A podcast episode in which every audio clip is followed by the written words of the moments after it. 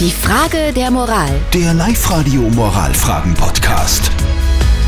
Die Daniela hat uns auf WhatsApp geschickt ihre Frage der Moral. Sie hat geschrieben, na, es ist so ein, ein Kinderthema, also die Schwiegermutter will unbedingt Oma werden.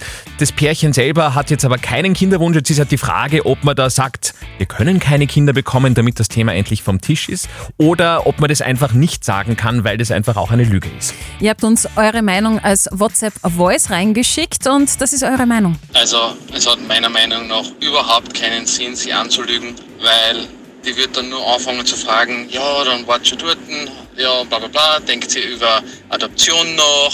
Also es hat einfach keinen Sinn, äh, weil sie wird einfach nur Mittel und Wege finden, zu versuchen zu helfen. Also ich würde das der Schwiegermutter klipp und klar sagen, dass ich keinen Kinderwunsch habe und dass ich das gern beibehalten möchte. Und im Prinzip ist es ihr Leben und da sollen sie das selber entscheiden. Das glaube ich auch. Also eine Notlüge ist da glaube ich nicht so gut.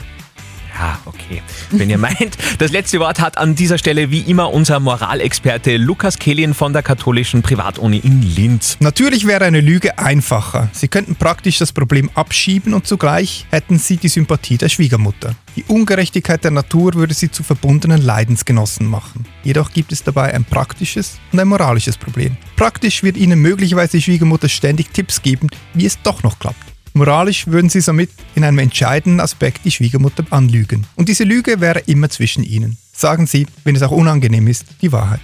Okay, also diese Lüge würde, ja, das ist ein Aspekt, immer zwischen dir und deiner Schwiegermutter stehen und das wird das Verhältnis wahrscheinlich jetzt auch nicht unbedingt verbessern.